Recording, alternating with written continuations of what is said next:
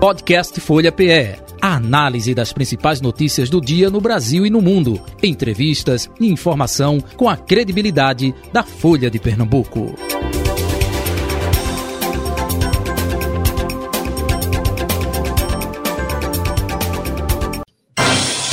Folha Política. Professor Antônio Henrique Lucena, cientista político e professor de Relações Internacionais, Unicap, Faculdade Damas, com a gente a partir de agora. Professor Antônio Henrique Lucena, bom dia, prazer tê-lo aqui é, mais uma vez em nosso programa, seja bem-vindo, viu? Obrigado a você, meu caro Jota. É, envio um forte abraço a todos os ouvintes, vamos lá.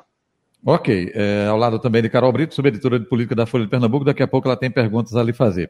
Professor, o dia de hoje é um encontro que está acontecendo em Brasília, no Palácio do Planalto, o presidente Luiz Inácio Lula da Silva, com o ministro da Defesa, José Múcio Monteiro, com os comandantes das Forças Armadas, general Júlio César de Arruda, do Exército, o almirante Marcos Sampaio Olsen, da Marinha, o brigadeiro Marcelo Damasceno, da Aeronáutica, e, além desses, o Josué Gomes, que é presidente da Fiesp, tem uma divergência lá, né? na última segunda-feira teve uma decisão do Conselho, mas é, a informação é que continua como presidente da Fiesp, Federação das Indústrias de São Paulo, para é, colher né, a opinião aí dos comandantes com relação ao desenvolvimento das Forças Armadas, investimentos, enfim. E, e seria essa reunião também para é, apaziguar os ânimos diante de tudo isso que a gente vem acompanhando desde o dia 8 de janeiro, com é, informes, é, averiguações, né, é, justamente sobre negligência por parte de representantes das forças de segurança lá em Brasília. É o momento de apaziguar. Essa reunião é para isso, na sua opinião, professor? Jota, realmente a gente identifica que muitas, muitos equívocos né, aconteceram é, no 8 de janeiro. Né? Então, assim, é, tudo isso tem que ser apurado. É, uma dessas é, reuniões é, que estão sendo feitas, quer dizer, outras já foram, já tinham sido realizadas, mas essa principalmente que você relatou agora é justamente uma forma, né, de obviamente é, conversar com os comandantes, né, colocar, digamos assim, as coisas nos eixos. É, o que está sendo apurado é que os comandantes das forças armadas eles vão defender punições aos golpistas. Obviamente que tudo isso seja é, feito dentro da lei. Então, a, esses processos, eles efetivamente aqui realmente estão acontecendo. A gente precisa ainda ver como é que as coisas estão é, caminhando. É, o próprio presidente Lula, ele recentemente deu uma entrevista né, que ele se dizia ressentido né, com a, todos esses problemas de omissões, é, de equívocos da área de inteligência, é, principalmente do Gabinete de Segurança Institucional, e provavelmente essa reunião vai ser justamente uma coisa para dar uma correção de rumos, né, colocar as coisas adiante. Ele deve discutir temas muito sensíveis, como, por exemplo, politização das Forças Armadas é, e coisas dessa ordem. Então, é importante a gente lembrar que a Forças Armadas elas devem ser para defesa nacional. Para questões internas, existe a polícia. Né? Algo, obviamente, é claro em relação a isso. Uh, a gente tem que lembrar da famosa frase do general uh, Bevilacqua, né, é, é que uh, quando a, a, a, política ela entra pela a política ela entra pela porta do quartel, né, a disciplina sai pela janela. Então, acho que para deixar isso muito claro, isso tudo isso deve ser discutido.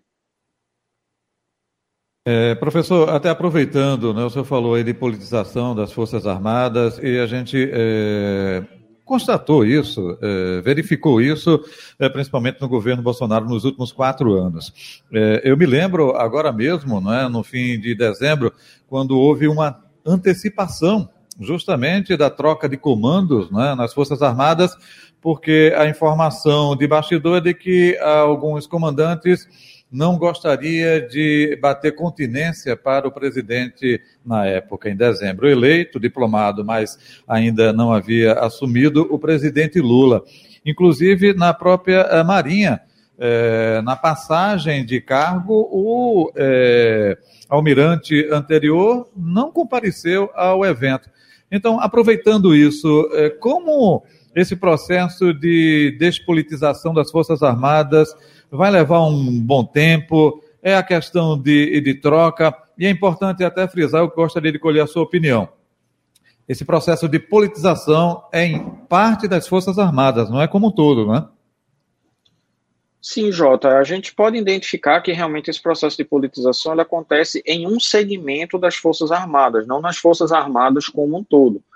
Você tem vários generais da ativa, importante frisar isso, é, que são contrários a qualquer forma de politização, é, defendem realmente uma atuação é, constitucional das Forças Armadas, que ela siga exatamente essa, essa linha realmente de que as forças elas têm que se voltar para a defesa nacional. Agora, claro, você tem um grupo pequeno, como também em todos os outros lugares, né, que em grande medida é, defendem né, uma atuação mais dura e etc. Agora, a gente também tem, obviamente, vários militares, esses da reserva, tá, que alguns, obviamente, participaram das manifestações. Um recentemente é, levou uma punição por ter xingado ah, o exército e coisa dessa ordem.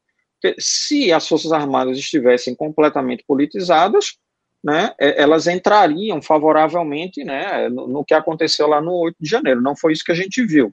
Teve algum outro episódio ali, coisa dessa ordem.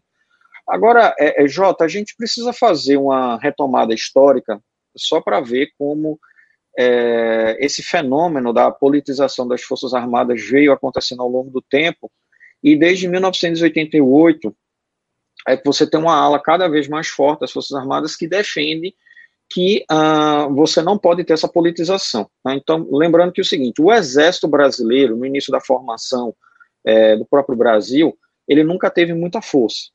Quando é que o Exército ele começa realmente a despontar como uma instituição mais poderosa? Foi justamente após a Guerra do Paraguai. Porque antigamente, na época do Exército, a força que recebia mais apoio, etc., era a Marinha. O Brasil tinha uma marinha relativamente forte naquela época, equiparada mais ou menos à da Itália, é, mas a Guarda Nacional é que cuidava, obviamente, dos interesses é, internos, né, porque o Império utilizava a Guarda Nacional como forma de controlar as rebeliões, coisas dessa ordem. Depois da Guerra do Paraguai, o Exército ele passa realmente a ter uma força realmente muito maior. É tanto que também o Exército vai ser uma das principais instituições que vai contribuir para a destituição, com o Marechal Deodoro, é, é, o Império, iniciando o período republicano. E posteriormente você vai ter novamente uma outra ação também das Forças Armadas é, é, que vai levar ao poder Getúlio Vargas. As mesmas Forças Armadas que vão contribuir para colocar Getúlio Vargas no poder também vão contribuir para retirá-lo. Em 1945, a gente vai ter, obviamente, esse tipo de movimento. E aí você vai ter um novo período democrático no Brasil a partir de 1945. Uh, depois você vai ter novos momentos né, é, e episódios de acontecendo. Uh, a gente teve, um, inclusive, um termo que se popularizou muito, que era chamada República do Galeão, né, que os, as Forças Armadas atuando ali na, é, é, dentro da política interna, ali no, no Rio de Janeiro. Uhum. E aí, posterior... Vargas, né? Isso, exatamente. A Getúlio Vargas teve um. Depois teve o suicídio de Getúlio, a situação ficou Isso. bastante complicada. Até você culminar efetivamente no, no no golpe de 1964, né, que vai é, retirar do poder uh, João Goulart. E, interessante, assim, uma história que é pouco contada sobre é, o golpe de 64, porque os militares naquela época também ficaram muito irritados também com a politização das Forças Armadas, e isso gerou também uma cadeia sucessiva de eventos, né, porque uh, você teve é, manifestações uh, do próprio presidente da época, o presidente João Goulart. Uh, depois você teve uma grande greve no ABC, essa greve também participou alguns sargentos é, da Marinha, dos fuzileiros navais. É, as Forças Armadas ficaram muito irritadas com essa participação. Havia, inclusive, várias autoridades políticas defendendo a sindicalização das Forças Armadas, que elas nunca quiseram, principalmente dos militares de baixa patente. É, e quando houve uma tentativa das Forças Armadas de, de punir exatamente esses sargentos, é, o presidente João Goulart ele tentou intervir para, obviamente, anistiar todos esses militares. Foi a gota d'água né, que fez com que o alto comando do Exército, com outros é, é, generais, eles desencadeassem o movimento, e aí a gente sabe não foi que deu. E a partir de 1985 a gente teve um momento de começou essa transição uh, democrática, e aí, a partir da Constituição de 1988, as coisas ficaram muito claras. Só que a Constituição de 1988 trouxe o artigo 142, que é extremamente mal interpretado por alguns, é, é, por alguns juristas. Tá? Professor, o, desculpe interrompê-lo. É, é, é, é, justamente é, é, nessa questão aí que é, é, o entendimento que alguns militares fazem é de que é, justamente as Forças Armadas é, exerceriam um poder aí moderador não é, na própria Constituição. É esse artigo, né, 142, não é isso? Exatamente, o artigo 142. Veja só, a, as Forças Armadas não têm, elas não exercem função moderadora elas são submetidas ao, ao, ao presidente da República, que é o comandante em chefe das Forças Armadas. Ah, é porque é o seguinte, claro que o, o, o, artigo 142 ele também é um pouco dúbio, né, sobre muitas vezes a atuação, por exemplo, é, é, operações de garantia da lei da ordem, coisa dessa ordem. O que ah, o artigo 142 ele diz o seguinte: olha, vamos colocar uma situação aqui bem absurda para o nosso é, ouvinte entender. Vamos colocar uma situação bem absurda, tá? estourou um apocalipse zumbi. As pessoas começaram a virar zumbi, tá certo? É aquela coisa, etc.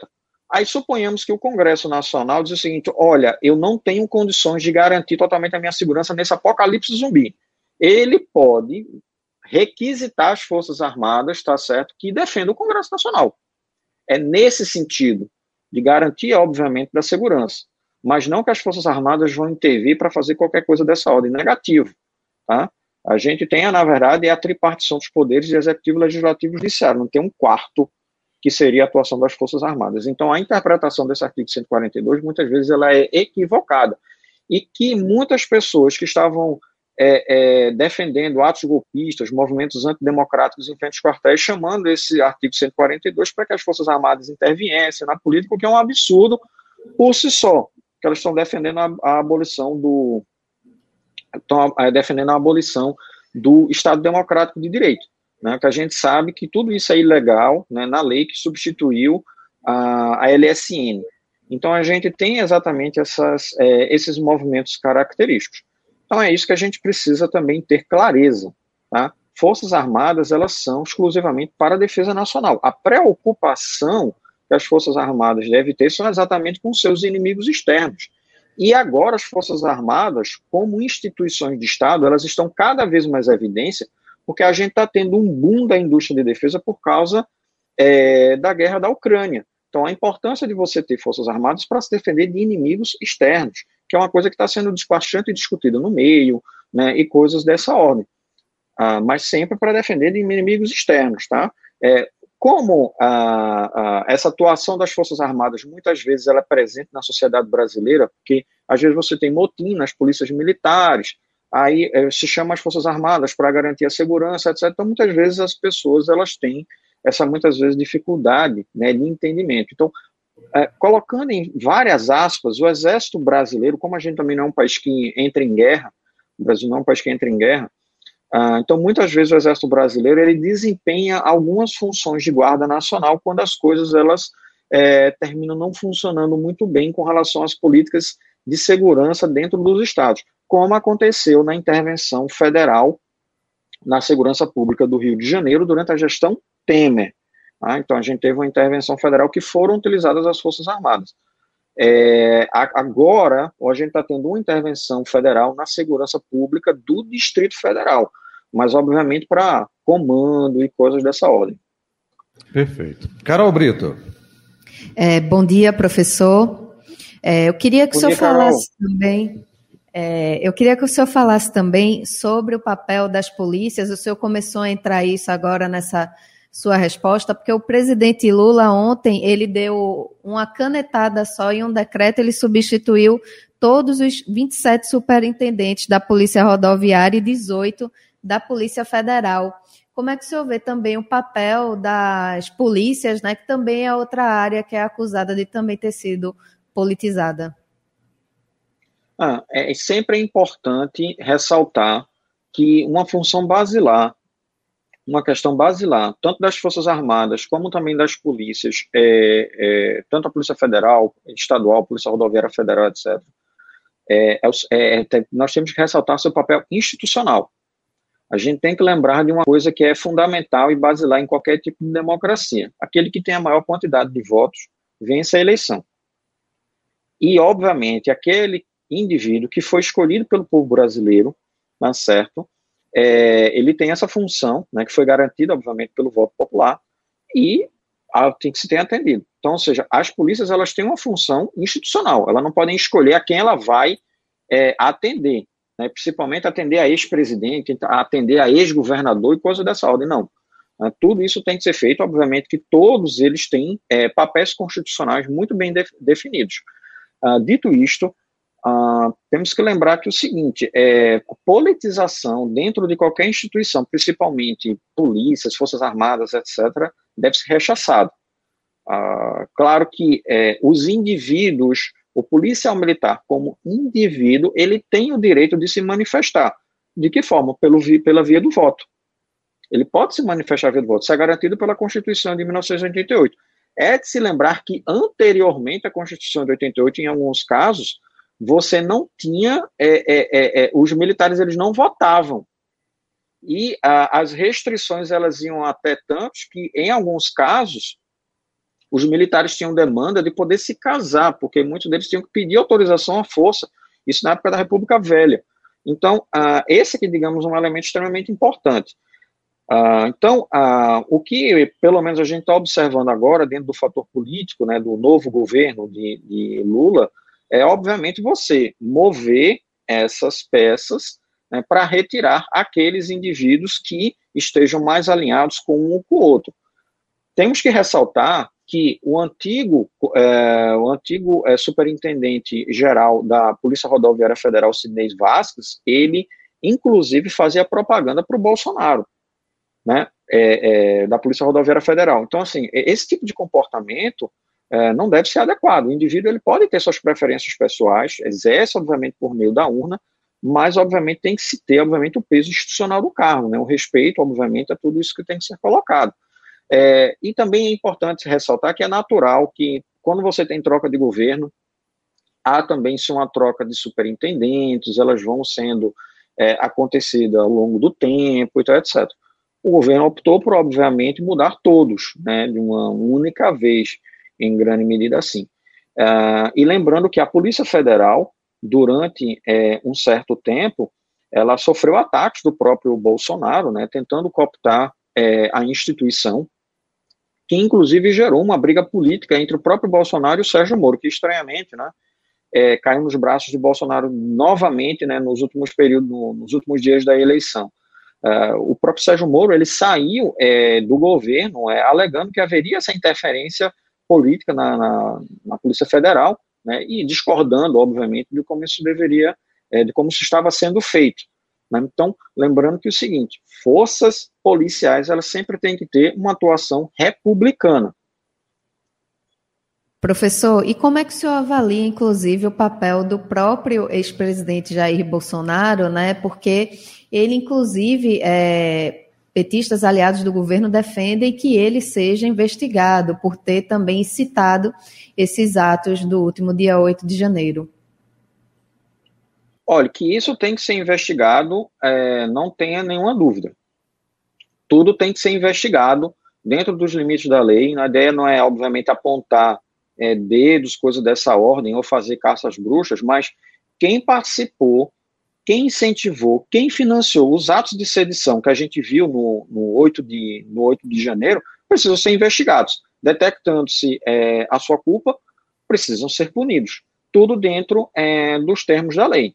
É, infelizmente, o presidente Jair Bolsonaro, ele, ao longo do tempo, ah, isso ah, pouco tempo depois do início do seu mandato, ele começou a ter várias posições, discursos golpistas. Ah, isso não é nada de novo.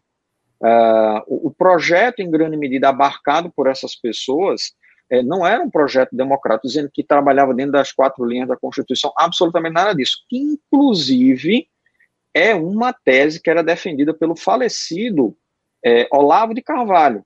porque é, que foi inclusive abraçada ah, pelo, pelo, pelo Bolsonaro. Então, o Olavo de Carvalho ele sempre defendeu essa atuação de uma revolta popular para retirar as oligarquias que estavam é, é, dentro do governo, coisa, o estamento burocrático, que é um termo que ele meio que é, pega emprestado de Raimundo Faoro, é, os dos donos do poder. É, então, assim, é, você sempre teve esse determinado movimento. E esse movimento ele foi se intensificando ao longo do tempo. Né? Então, ou seja, a gente teve, é, ainda durante a pandemia, um discurso que Bolsonaro fez, um discurso golpista que Bolsonaro fez em frente ao QG do Exército, isso gerou muitos constrangimentos com relação às Forças Armadas. Ele sempre pegava aquela caneta, né? Então, dizer assim: olha, para usar isso aqui eu preciso do apoio de vocês e coisa dessa ordem. É, a gente também teve aqueles vários atos golpistas é, no 7 de setembro, né, que se defendia liberdade, coisa dessa, uma noção extremamente equivocada de liberdade. 2021. É, e aí, exatamente. E aí, quando o presidente Bolsonaro ele perde as eleições, né, principalmente no segundo turno, dia 30 de outubro, é, ele se cala com relação a todas essas manifestações golpistas. Né? Ele só dá uma, uma breve entrevista muito rápida, dizendo que é, fechar rodovia não pode acontecer, isso é a mesma coisa que os métodos da esquerda, a gente não pode entrar nisso, etc, etc. Mas ele se cala perante as manifestações que estão em frente aos quartéis é, do Exército. Que, diga-se de passagem, é uma tática da extrema-direita, que muitas vezes fazem isso. Então, elas não condenam, obviamente, é, os seus, entre aspas, né, robôs ou militantes e coisas dessa ordem, quando muitas vezes eles cometem é, atos ilegais. Donald Trump fez exatamente a mesma coisa nos Estados Unidos e, e coisas dessa ordem. Então, obviamente, precisa ficar atento.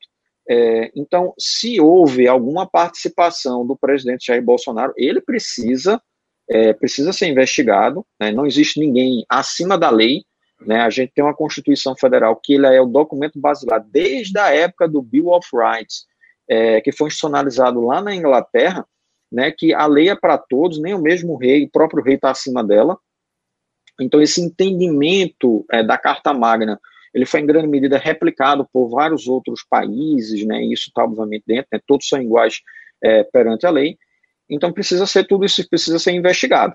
Né? É, agora, estranhamente, o presidente Bolsonaro, ele é, veio fomentando, né, na mesma tática que Donald Trump ele também tinha, é, nesse sentido, uh, de colocar em dúvida as urnas eletrônicas, etc, etc, etc, etc. E aí, obviamente, tudo isso termina culminando né, nessas ações que é, já era uma tragédia anunciada. Né? Lá nos Estados Unidos, é, os atos de 6 de janeiro geraram a maior investigação da história do Departamento de Justiça dos Estados Unidos. 950 pessoas foram é, indiciadas é, que no Brasil também siga-se exatamente esse caminho. É, professor, eu queria que o senhor analisasse um pouco é, o papel também do Poder Judiciário, que ficou muito concentrado é, na figura do Alexandre de Moraes nessa questão da repressão desses atos antidemocráticos. Porque, ao mesmo tempo que o Judiciário se vê aí desafiado por uma ofensiva é, muito forte, é, crítica às instituições, Há também uma ala que vê o judiciário também com um papel muito repressivo, é, inclusive é, suprimindo liberdades individuais, em especial a liberdade de expressão, né, retirando contas de influenciadores do ar. Como é que se vê esse papel judiciário e como achar esse equilíbrio, né, de dar essa resposta aí efetiva a, essa, é, a esses atos, mas também respeitando esses direitos individuais? Ah, com certeza, Carol. Agora, é, é importante é, que a gente é, relembre de, algum, de, algumas, de algumas coisas. Quem é que deveria, qual é a instituição responsável por agir, é, pedir aberturas de inquérito, coisa dessa ordem, a, é, com relação a todos esses atos democráticos? É a PGR, como o BMJ falou, Augusto Aras. Agora, teve um problema, né? Muitos dizem que o Bolsonaro conseguiu cooptar a PGR é, pelo acordo de Augusto Aras. Ele não foi escolhido dentro daquela lista tríplice, etc. Foi algo direcionado e coisa dessa ordem. E aí a PGR, ela teve uma inação que gerou um grande desconforto. E aí, não falando juridicamente, mas politicamente, a gente tem também sempre entender o seguinte: quando as instituições elas são atacadas, Elas vão se buscar se defender. E elas vão se buscar se defender com os mecanismos que elas têm à mão. Tá? É, e aí é, as pessoas começaram simplesmente a defender a destituição da Suprema Corte do país, que, de acordo com a nossa Constituição, é, é ela que, obviamente, é, interpreta a Carta Magna. E aí, obviamente, por causa dessa inação da PGR, o Supremo ele teve que agir, né? ele não ficou parado. É, e os outros ministros do Supremo, eles em grande medida chancelaram essas ações do ministro ah, Alexandre de Moraes. Obviamente, ele pode ter errado a mão em algumas coisas, por exemplo, em algumas contas né, de youtubers e coisas dessa ordem. Agora, a gente também tem que lembrar que é, uma coisa é liberdade de expressão, outra coisa é você incitar crimes. Isso não pode ser feito. Né? É, liberdade de expressão, você pode, obviamente, reclamar que os impostos no Brasil estão extremamente elevados, pode defender a correção da tabela do imposto de renda e coisa dessa ordem. Outra coisa é você querer utilizar essa ideia de liberdade de expressão para dizer que você vai pegar um gato morto, bater no ministro do Supremo até o, até o gato miar, que foi exatamente o que é, é, é, Daniel Silveira fez em relação ao Alexandre de Moraes. Isso é incitação a crime, né? É, inclusive, várias dessas pessoas falando, inclusive, que iriam estuprar a filha do ministro, assim, coisas deploráveis, altamente condenáveis, né? Então, é exatamente esse problema que a gente teve. Agora, é claro, é, o Supremo ele terminou ficando sozinho nesse movimento. Uh, recentemente até vi uma entrevista né, de membros do MBL, é, como por exemplo o Renan Santos, que ele disse até uma coisa que eu concordo, que é o seguinte, olha, você tem que criticar, obviamente, o Supremo, tem que olhar essa ação do Supremo da forma como ele tem que ser feita, mas um elemento fundamental é que é o seguinte, essas ações do Supremo que estão ocorrendo aqui, elas não estão acontecendo no vácuo. A gente também tem que ver que você teve um discurso golpista, por outro lado, incitação a movimentos antidemocráticos pelo presidente Jair Bolsonaro. Né? Então você teve uma série de ações nesse sentido, que aí, obviamente, gerou em grande medida uma reação, porque o bolsonarismo ele tentou cooptar várias forças. A força que ele não, tem, ele não conseguiu cooptar foi justamente o Supremo Tribunal Federal que manteve a sua independência e passou a sofrer vários ataques, né? pessoas é, lançando fogos de artifício contra o próprio prédio do Supremo, coisa dessa ordem. Então a gente pode criticar o Supremo, tem que obviamente observar isso, tudo tem que ser feito dentro da legalidade. Agora, essas ações do Supremo, elas não aconteceriam se a gente não tivesse uma reação a outra coisa que antecedeu. Então, uhum. é importante a gente verificar é, todos esses tipos de é, elementos que, em grande medida, uh, ocorrem. Né? Recentemente, teve até um debate é, sobre uma ideia de liberdade de expressão que o jornalista é, Glenn Greenwald, né, ele colocou no Twitter e coisa dessa ordem, com críticas à atuação do Supremo, mas ele não está vendo essa relação de forças. E o Greenwald, ele tem uma, uma noção de liberdade de expressão oriunda dos Estados Unidos que nem eles mesmos colocam lá. Porque liberdade de expressão dos Estados Unidos ela não é absoluta, por exemplo, é, já é decisão da Suprema Corte Americana que você não pode ter incentivo à pedofilia. É decisão da Suprema Corte. Tá? Então, a liberdade de expressão ela não é, é, obviamente, absoluta, assim como também não é absoluta. A gente entra, obviamente, no paradoxo da tolerância uhum. é, do próprio Karl Popper, né, quando diz que você não pode ser tolerante com os intolerantes, porque no final das contas você simplesmente vai levar ao fim da democracia. Então, esse é um elemento que a gente precisa, obviamente, aqui colocar. Uhum. É, gente, é importante, é, permitam-me citar os professores é, Stephen Levitsky e Daniel Ziblatt, é, naquele livro ah, Como as Democracias Morrem. Morrem. É, a gente está fazendo críticas, a gente a gente está fazendo críticas, né, a movimentos de extrema direita, etc. Mas a gente tem que lembrar que o seguinte: os métodos de destruição da democracia são muito semelhantes tanto à direita como também à esquerda. A gente teve movimentos de é, é, é, junção de, de, tomada de poder, entre aspas, de cada vez ser indivíduo mais forte. Por exemplo, na Hungria, de um governo de direita, coisa dessa ordem, assim como a gente teve lá na Venezuela. Era bandeira da Venezuela para todo lado, e etc., e coisas dessa ordem. Então, é algo que é extremamente grave. Política necessariamente requer o comprometimento das lideranças com o comedimento, porque política é consenso, né? Sempre você discutir coisas dessa ordem. E não essa ação de você estar tá incentivando o conflito o tempo todo que é basicamente uma extensão do período eleitoral, ou seja, o que Bolsonaro, outros líderes, como também Hugo Chávez fez isso na Venezuela, é, a diferença é que o, na Venezuela o sinal é trocado, né? Então, ou seja, é, de embates constantes contra forças e coisa dessa ordem, tentativas de mudança da, da Constituição, etc, etc. Em 2012, a gente teve o colapso da, da política na Rússia, e, e, é importante a gente também ressaltar que, apesar dos excessos do Supremo, o Supremo ficou sozinho, obviamente, nessa disputa, mas se também o Supremo ele não tivesse feito nada, é, como é que estaria a situação, obviamente, do Brasil hoje em dia?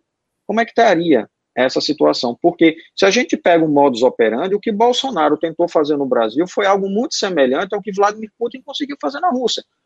Cooptar a Duma, todos são ligados à Duma, quem não era favorável a ele começou a cair de janela, uhum. misteriosamente começou a cair de janela, e coisas dessa ordem. Né? Então, ou seja, você tem um modus operandi, obviamente, acontecendo mais ou menos nesse mesmo sentido. Uhum. Então, e aí, obviamente, você, depois que fecha o do poder, você não tem mais o que fazer. Né? É, inclusive, Bolsonaro ele ficaria muito forte se ele tivesse sido reeleito, coisa que não é, terminou acontecendo. Perfeito. Uh, professor Antônio Henrique Luciano, até aproveitando essa sua deixa, e agora mesmo o presidente Lula né, vai fazer uh, viagens né, internacionais, Argentina, primeiramente, né, Estados Unidos, depois se falou também com China, e uma das preocupações é o que a gente vivencia hoje em dia, o crescimento não é da direita, tá? É da extrema direita é, no mundo. É Donald Trump nos Estados Unidos, o senhor falou aí a questão da Hungria, tem Polônia, tem Itália, um poder autoritário também ali na Índia surgindo, enfim. Como tentar fortalecer as democracias nesse momento que a gente passa nesta ameaça, vamos dizer assim, da extrema-direita mundial, hein? É, é um problema, Jota. eu diria que acho que o maior problema é, não só a extrema direita, mas também a extrema esquerda. Quer dizer, todos os extremos eles são muito ruins. Tá? É, mas é o fenômeno do populismo que a gente está observando, né, que veio se intensificando desde 2008, né, com a crise financeira que aconteceu na Europa, isso foi se aprofundando, né, e, e vários estados, né, foram, é, isso foi se, se dando de forma maior. A gente não tem uma resposta conclusiva é, com relação a isso. Uh, vários estudiosos, né, como eu citei aqui o, o, uh, o Ziblatt, o Levitsky, mas você também tem o Timothy Snyder, tem o, o Cas Moody, quer dizer, vários é, é, cientistas políticos ao redor do mundo têm exatamente procurado né, identificar é, todos esses movimentos e, obviamente, como reagir a eles. É, uma das coisas que é, é relativo consenso a esses autores é justamente a, a a defesa das instituições. As instituições elas precisam ser defendidas, ah, que as instituições elas mantenham seu grau de independência e coisa dessa ordem. E que movimentos antidemocráticos eles não podem ser tolerados. Porque o que é que acontece? Geralmente, líderes populistas, quando eles ganham um primeiro mandato, como é que eles utilizam esse primeiro mandato? Eles começam a pressionar as instituições, testando seus limites, até onde ela vai, até onde ela vai. Se elas sucumbem no segundo mandato, eles vão, obviamente, aprofundando esse movimento de degradação da democracia e vão consolidando seu poder ao pouco, a, a, aos poucos. Uhum. Assim como aconteceu na Hungria. É, no caso da Hungria de Viktor Orban, que inclusive está gerando um problema enorme para a União Europeia, porque a Hungria tem vetado sanções contra a Rússia, é, não quer fornecer armas é, à Ucrânia para que os, os ucranianos se defendam né, da guerra genocida é, perpetrada por Vladimir Putin. É, é, é, Viktor Orbán, ele testou o limite da Constituição, cooptou o Congresso, foi degradando a, a democracia. No caso da, da Venezuela, Hugo Chávez também foi fazendo isso, com todas essas coisas de patriotadas, etc., foi sucumbindo. E até a Suprema Corte, ele fez mudança na Suprema Corte para que vários juízes, vários juízes ficassem é, a favor dele. Né? É, é, Erdogan, na Turquia, fez um movimento raríssimo é, de mudança do sistema, porque o comum é que regimes presidencialistas se convertam em regimes parlamentaristas. É, isso aconteceu, por exemplo, é, em, vários, em várias repúblicas pós-comunistas, né, depois de 1991, com a desintegração da antiga União Soviética. Ele fez um movimento raro que é transformar um, um regime parlamentarista em presidencialista, porque no presidencialismo, obviamente, o, o, o presidente ele tem mais apoio, uhum. né, ele tem é, o, o, mandato é fixo, coisa dessa ordem, e, e, realmente esse movimento, em grande medida, aconteceu. Robert Mugabe, antes de morrer no Zimbábue, conseguiu consolidar o seu poder, cooptando vários é, movimentos até ele chegar a um limite que foi intolerado para as Forças Armadas, que foi justamente é, excluir da política um outro líder é, também na luta é, anticolonial. Então a gente tem todos esses movimentos acontecendo, então a gente precisa, obviamente, ficar atento a todos eles, né? É, e, obviamente, é sempre fiscalizar o governo. Então, uhum. independente se o presidente é Jair Bolsonaro, independente se o presidente é Luiz Inácio Lula da Silva, o que precisa ficar atento é o respeito às instituições, a legalidade, a importância dos líderes se é, terem é, comedimento, é, respeito às instituições e coisas dessa ordem. É, democracia é negociável.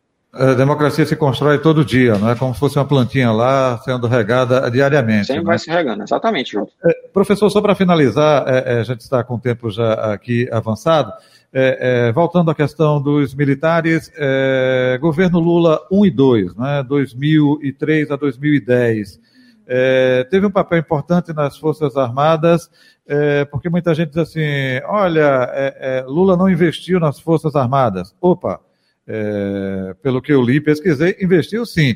O que diferencia ele do governo Bolsonaro é que Bolsonaro trouxe os militares para dentro eh, do Palácio do Planalto, para as instituições, uhum. e é por isso que está é, gerando esse é, falta de entendimento. Uma coisa é você investir nos caças Gripen, na Marinha com relação ao desenvolvimento de submarinos, né, até nucleares, enfim, é, tanques é, é, blindados no Exército, é um pouco disso e, e, na sua expectativa, o governo Lula, é, seguindo nesse desenvolvimento né, é, bélico aqui no país, é, estará fazendo justamente um bom serviço, prestando um bom serviço às Forças Armadas? Jota, é, isso que o, muitos se dizem que o, os governos petistas não é, investiram nas Forças Armadas não corresponde à realidade. Como você muito bem citou, na verdade, vários projetos das Forças Armadas que estão maturando agora são oriundos da, da, das administrações petistas. É, quando o Lula assumiu o poder em 2003, se desencadeou o que se ficou conhecido como Rede de Revitalização da Indústria de Defesa Brasileira que era a ideia de reindustrializar o Brasil, que o Brasil tivesse uma proeminência e que as Forças Armadas fossem ocupadas com material bélico produzido localmente. Obviamente, nem sempre isso é possível, porque há uma, é, como é que a gente pode dizer, é, há determinados é, produtos, como caças, é, que são muito complexos, o Brasil não tem condições tecnológicas de suprir, como você citou muito bem o caso do Gripen, que ele é, foi adquirido da Suécia, mas ele tem partes de várias outras localidades do mundo, como, por exemplo, o motor do, do Gripen é do F-18, é, que é fabricado nos Estados Unidos. Então, isso é extremamente importante. É, o governo Lula, ele fez exatamente esse movimento né, de fortalecer a defesa nacional, nunca se investiu tanto nas Forças Armadas como no governo Lula 1 e 2, é, até mesmo no início do governo Dilma também se teve bastante investimento nas Forças Armadas, naquela bonança do superciclo das commodities, o Brasil estava arrecadando muito. É, agora, quando é que a relação com os militares começa a desandar? Quando é que ela começa a desandar? É, quando você vai ter a instauração da Comissão da Verdade é, de apurar os crimes da ditadura. Foi aí quando houve esse, entre aspas, rompimento da relação das Forças Armadas com o, o governo petista, né? E em alguns grupos de WhatsApp, de turmas da AMAN, etc., etc., é, começou a se ventilar essa candidatura de Jair Bolsonaro e disse, opa, a gente vai pegar aí um, um, um, um camarada que pode ser um dos nossos. Agora, lembrando que Bolsonaro saiu das Forças Armadas por, em grande medida, por desonra, né? É, se foi feito um acordo, né, para para retirar, né, para colocar ele ali na reserva, né, porque o, o Bolsonaro ele até é, em uma campanha reivindicatória de, de salário cogitou, né, ele fez até um croqui né, para colocar a bomba é, na escola de comando de Estado-Maior do Exército. Ah, e, no abastecimento, e na represa lá de abastecimento d'água no Rio de Janeiro também, né? Exatamente. E lembrando que uma das grandes figuras do Exército, o general Leônidas, não gostava de Bolsonaro, é para deixar isso muito claro. E, e Ernesto Geisel, que foi general-presidente do Brasil, disse que Bolsonaro era um mau militar. Perfeito. Palavras do próprio Geisel tá, em relação a isso. Então a gente teve esse tipo de movimento. Então, o que eu acredito, a gente obviamente precisa ver como é que é isso, é que o governo Lula tentar restaurar essa relação institucional com as Forças Armadas. É o seguinte, olha, vocês ficam na caserna, é, é importante evitar essa politização, mas a gente tem que fortalecer a defesa nacional. Então é isso que aconteceu anteriormente e que provavelmente deve é, acontecer agora recentemente. Lembrando o seguinte, um dos componentes, desculpe, Jota, só um minuto, é, um dos componentes basilares da democracia que o Instituto Freedom House coloca é que é, os militares eles estão submetidos ao poder civil. Isso é na Dinamarca, nos Estados Unidos, no Canadá, em qualquer lugar do mundo. militar serve para defender a pátria e não ser, obviamente, o governo. Pode assessorar, participar do governo, coisa dessa ordem, porque eles têm expertise em estratégia, coisa dessa ordem, mas o poder é civil, atendendo, obviamente, os anseios da população. Aliás, eu quero até deixar um, um, um até um elogio aqui é, aos militares do Peru, que eles também tiveram uma atuação institucional extremamente importante. Quando o, o ex-presidente Pedro Castilho quis dar um golpe de Estado, fechando o Congresso e coisa dessa ordem, tá, que ele queria dar um golpe é, com o apoio das Forças Armadas, as Forças Armadas se recusaram, não. Vai seguir quais são os ditames na Constituição. Se o presidente ele é, é, é tiver problemas, isso tem que ser resolvido pelo mundo político, pelo Congresso, ele tem que colocar isso. E lembrando que, de acordo com a legislação peruana, tentativa de golpe de Estado dá prisão perpétua. Então, é o que provavelmente deve acontecer com ele lá. E que a gente torça para que esse encontro, né, que começou aí às 10 da manhã de hoje, Lula com os militares, enfim, comandantes, possa ser justamente o início de um entendimento, não é, de olha, estamos do mesmo lado, estamos falando de Brasil, é? enfim, que cada um, é, como o senhor disse, é, deixa a política para os políticos, a área militar para os militares e assim sucessivamente. Professor Antônio Henrique Lucena, a gente estourou o horário, mas por uma boa causa. Obrigado pela aula, pela atenção, viu, é, é, é, de atender o nosso chamado. Prazer tê-lo aqui. Muita honra, um abraço, tudo de bom para o senhor. Obrigado. Eu aqui agradeço a honra, meu caro Jota. Envio um abraço a você, a Carol, a todos os ouvintes. Foi excelente a nossa discussão. É, sempre à disposição de vocês. Forte abraço a todos os ouvintes. Se cuidem. Até mais. Idem, saúde e paz, tudo de bom. Está aí o professor Antônio Henrique Lucena, cientista político, professor de Relações Internacionais da Unicap e também da Faculdade Damas. Carol, vamos ficando por aqui. Bom fim de semana para você. Até o próximo encontro, que será, se Deus quiser, segunda-feira, não é isso? Isso, Jota. Um bom dia para você e para os ouvintes da Rádio Folha. Até segunda. E finalizamos, portanto, o nosso Folha Política de hoje. Folha Política. Podcast Folha PE. A análise das principais notícias do dia no Brasil e no mundo. Entrevistas e informação com a credibilidade da Folha de Pernambuco.